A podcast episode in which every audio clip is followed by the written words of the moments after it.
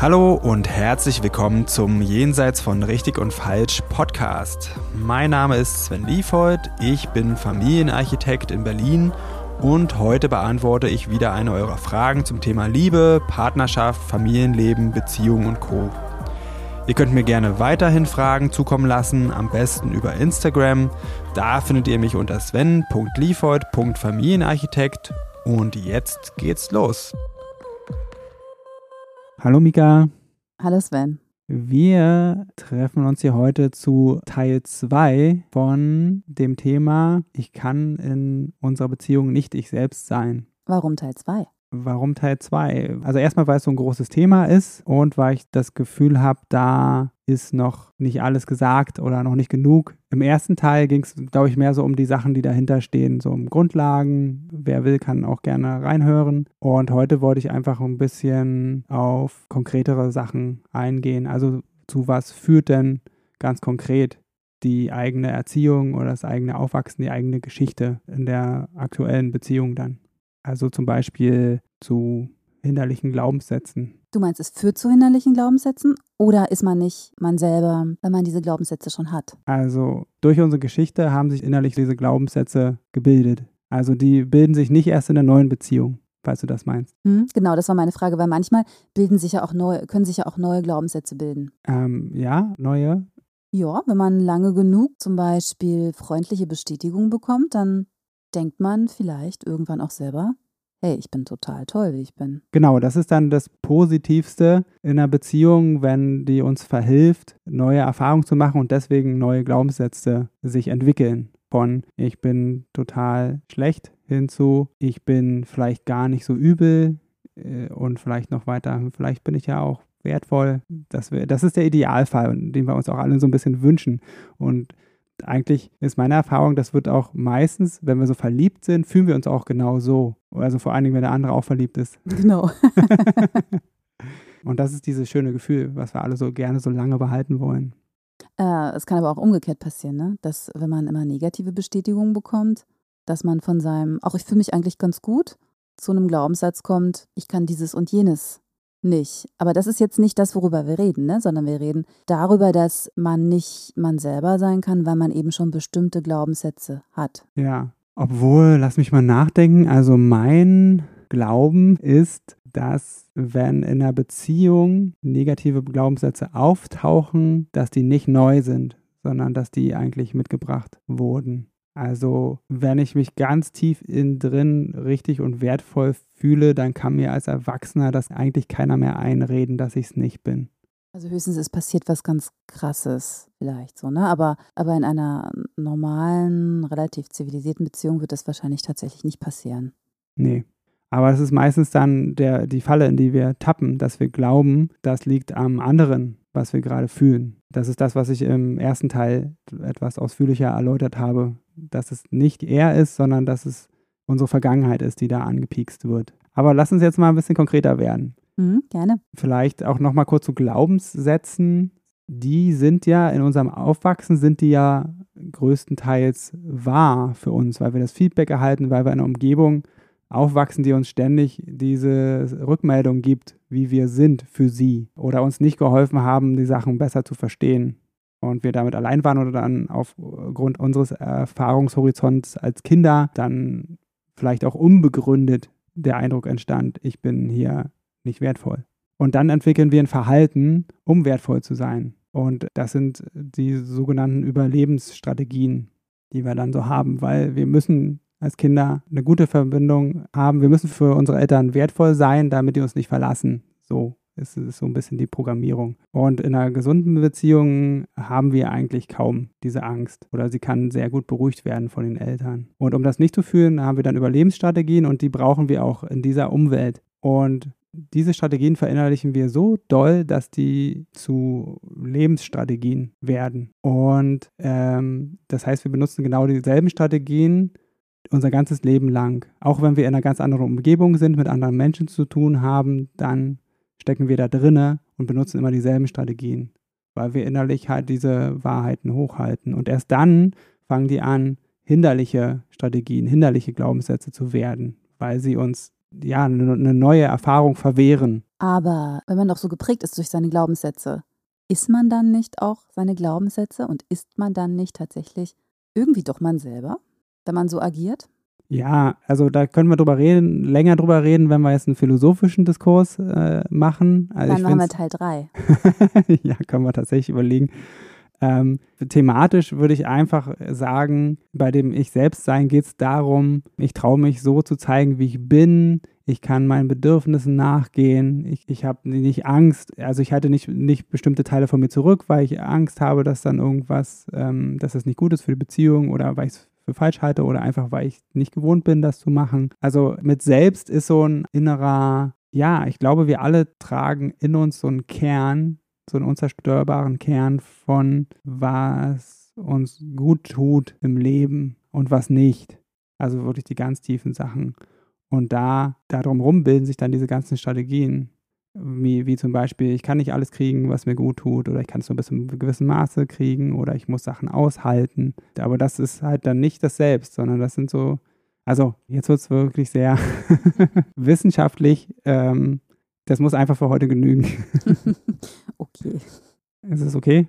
Ja, muss ja, ne? Aber wenn ich dann jetzt so äh, agiere, wie ich agiere, äh, dann liegt es ja vielleicht gar nicht an dem Partner, dass ich das tue, sondern es liegt ja an dem Glaubenssatz, der schon in mir ist. Das heißt, agiere ich dann nicht so, als wenn ich denken würde, ich wäre ich selbst, weil das ja schon so tief in mir drin ist.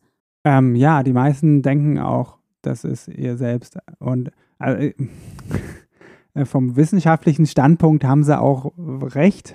Ähm, vielleicht wollen wir es das wahre Selbst oder das ursprüngliche oder das ähm, lebendige oder das ich bin glücklich auf der Welt zu sein selbst nennen. Ja, ich bin das glücklich. Glücklich auf der Welt zu sein selbst, ja, das finde ich schön. Ja, und mit dem, was du gerade gesagt hast, dass das halt die Glaubenssätze sind und nicht der Partner, da ist, das ist schon eine wichtige Erkenntnis die ich total wertvoll finde. Und das, ein, das Einzige, wo wir was machen können oder wo wir Macht darüber haben, nämlich über uns selbst, wo wir dann anfangen können, erstmal sich zu erkennen, ich habe diese oder jene Glaubenssätze und dann gucken, gibt es einen Weg, irgendwie neue zu etablieren, statt den Partner oder die Partnerin zu bearbeiten und Schuld zu geben und uns in unserer Machtlosigkeit zu verbarrikadieren. Ähm, ja, das verstehe ich. Aber es gibt ja auch so, so ähm, Dinge wie äh, zum Beispiel ein Partner sagt zu mir, oh, du bist immer so sarkastisch und ich kann es überhaupt nicht leiden. Stell das jetzt mal ab. Und dann ist es, hat es ja nicht so was mit einem Glaubenssatz zu tun, sondern wirklich mit, mit einer Sache. Mein Partner sagt mir, irgendwas mag er nicht an mir und er möchte da Änderung. Und wenn ich mich jetzt danach richte, aber eigentlich mein Wesen total sarkastisch ist, dann kann ich ja wirklich zum Beispiel in dieser Sache nicht mehr ich selbst sein. Sowas gibt es ja auch. Na, zu Sarkasmus haben wir ja auch eine Folge gemacht. Ja. Ich glaube nicht, dass es ein sarkastisches Wesen gibt. Also Sarkasmus ist eine Strategie, um Bedürfnisse zu stillen. Dann war das vielleicht ein schlechtes Beispiel. Äh, jetzt fällt mir aber leider kein besseres ein. Also der Partner mag irgendwas nicht, wie, wie ich. Ähm, zum Beispiel, ich kann es nicht leiden, dass du mir erst um zwei ins Bett gehst, nachts. Ich ja. möchte, dass du mit mir ins Bett gehst, ähm, weil ich möchte, dass wir gemeinsam einschlafen. Und ich bin aber vom Naturell eher ne, sowas wie eine Eule. So, ich muss lange wach bleiben und, und dann lange schlafen. Und wenn ich das jetzt für einen Partner ändern würde, dann würde ich ja in dem mir echt wichtigen Punkt gar nicht mehr ich selbst sein können. Ja, aber du, ähm, dann, du würdest das ja nur ändern, wenn du den Glaubenssatz hast, du musst es ändern. Ja, oder ich möchte keinen Streit, oder ich meine, da ist ja schon was dran. Ich habe ja als Kind auch gelernt, der beste Schlaf ist vor Mitternacht. ne? Noch ein Glaubenssatz dann, den ich aber nicht verinnerlicht habe. Oder, ähm, naja, es ist schon schön, gemeinsam einzuschlafen. Aber dann könnte er auch mit mir erst um zwei ins Bett gehen, oder? Ja, das wäre auch die Möglichkeit. Man kann auch dann äh, sagen, hey, ähm, bleib, doch, bleib doch einfach länger wach. Ja. Auf jeden Fall ist der Grund, weswegen man dann irgendwas tut, was man eigentlich nicht tun möchte. Ne? Also du könntest ja auch sagen, ach, ähm, ich habe kein Problem damit, ich, ich mache das oder ich weiß, mir ist das so wichtig, ich probiere es einfach früher ins Bett zu gehen und dann ist es halt eine freiwillige Sache. Und das andere ist halt, wenn man etwas tut, was man eigentlich nicht tun würde. Und dann äh, kommen die Glaubenssätze ins Spiel. Nämlich, wenn ich das jetzt nicht mache, dann bin ich egoistisch. Wäre so ein Beispiel, so ein Glaubenssatz ich kann nicht um zwei Uhr ins Bett gehen. Oder ich, ich, ähm, ich muss die Wünsche, die mein Partner an mich hat, muss ich erfüllen. Das ist auch ein Glaubenssatz, den viele haben. Ja, oder ich werde nicht mehr äh, lieb gehabt, wenn ich nicht die Wünsche von jemandem erfülle. Ja. Und das sind die, diese Glaubenssätze. Wir können dann noch ein bisschen suchen, um es ein bisschen konkreter zu machen. Ähm, man kann auch den Glaubenssatz haben, was ich sage, interessiert niemanden. Und dann deswegen spricht man viel weniger. Oder man muss ganz laut sein und immer auf sich, auf sich aufmerksam machen. Hm, weil wenn ich, wenn ich so, so meinem Naturell entspreche, dann werde ich gar nicht beachtet, ne? Genau. Also ich muss, muss irgendwie Aufmerksamkeit erregen. Hm. Ja. Hast du noch was? Hm. Ich muss fröhlich sein. Ja. Weil ich ja nicht so ähm, geschätzt werde, wenn ich auch mal negativ bin. Ja, das haben ganz viele von uns, weil wir als Kinder unsere Eltern das nicht ertragen haben, wenn wir nicht fröhlich waren. Hm. Ähm, ich Oder ich muss, äh, was mir noch einfällt, Entschuldigung, ähm, ich muss viel Geld verdienen, weil ich mich sonst nicht so wertvoll fühle und weil ich auch sonst das Gefühl habe, dass äh, andere Menschen mich nicht so wertvoll finden. Ja, ist auch, auch ein guter. Das sind dann die Leute, die dann vielleicht Workaholics sind oder, oder die klassischen Väter, die, die halt ganz viel arbeiten, weil sie glauben, das ist, ist es, was sie wertvoll macht. Ähm, ich habe noch was. Manche Männer glauben wirklich, oder die haben als Glaubenssatz, Frauen stehen auf Arschlöcher. Mhm.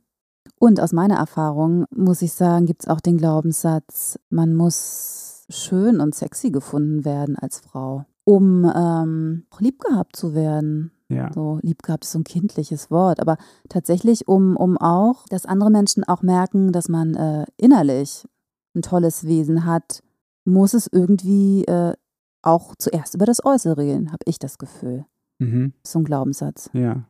Gibt auch einen Glaubenssatz, ich muss so oder so aussehen, um einen Partner oder eine Partnerin zu finden. Das haben, glaube ich, die meisten von uns so verinnerlicht. Äh, in Beziehungen gibt es öfter den Glaubenssatz, wir müssen immer alles gemeinsam machen.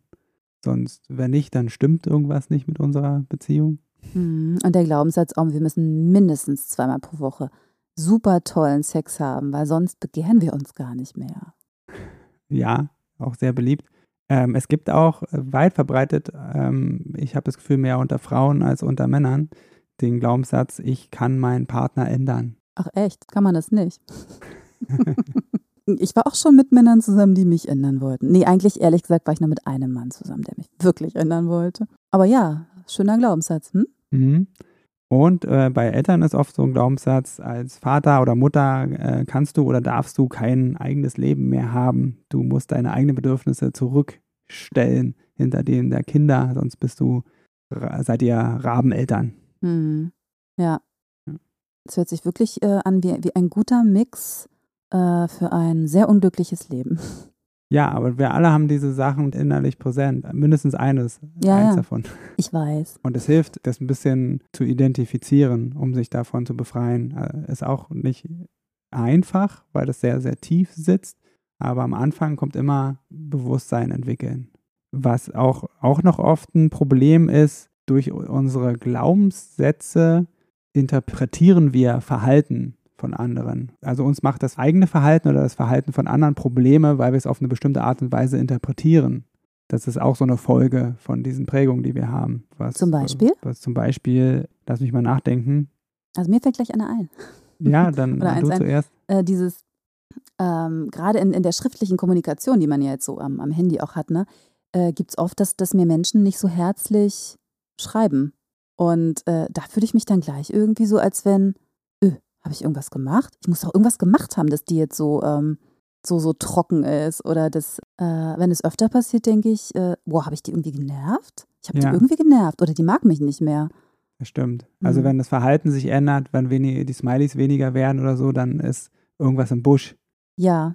Ja. Oder wenn Das- sich jemand ganz selten ähm, oder seltener äh, meldet als sonst, dann, Ja. dann äh, beziehe ich das oft auf mich und denke erst an zweiter Stelle darüber nach, oh, der könnte jetzt aber echt viel Arbeit haben zum Beispiel oder das Kind könnte krank sein oder irgendwas. Ich denke immer, hm, mag mich die Person nicht mehr? Genau.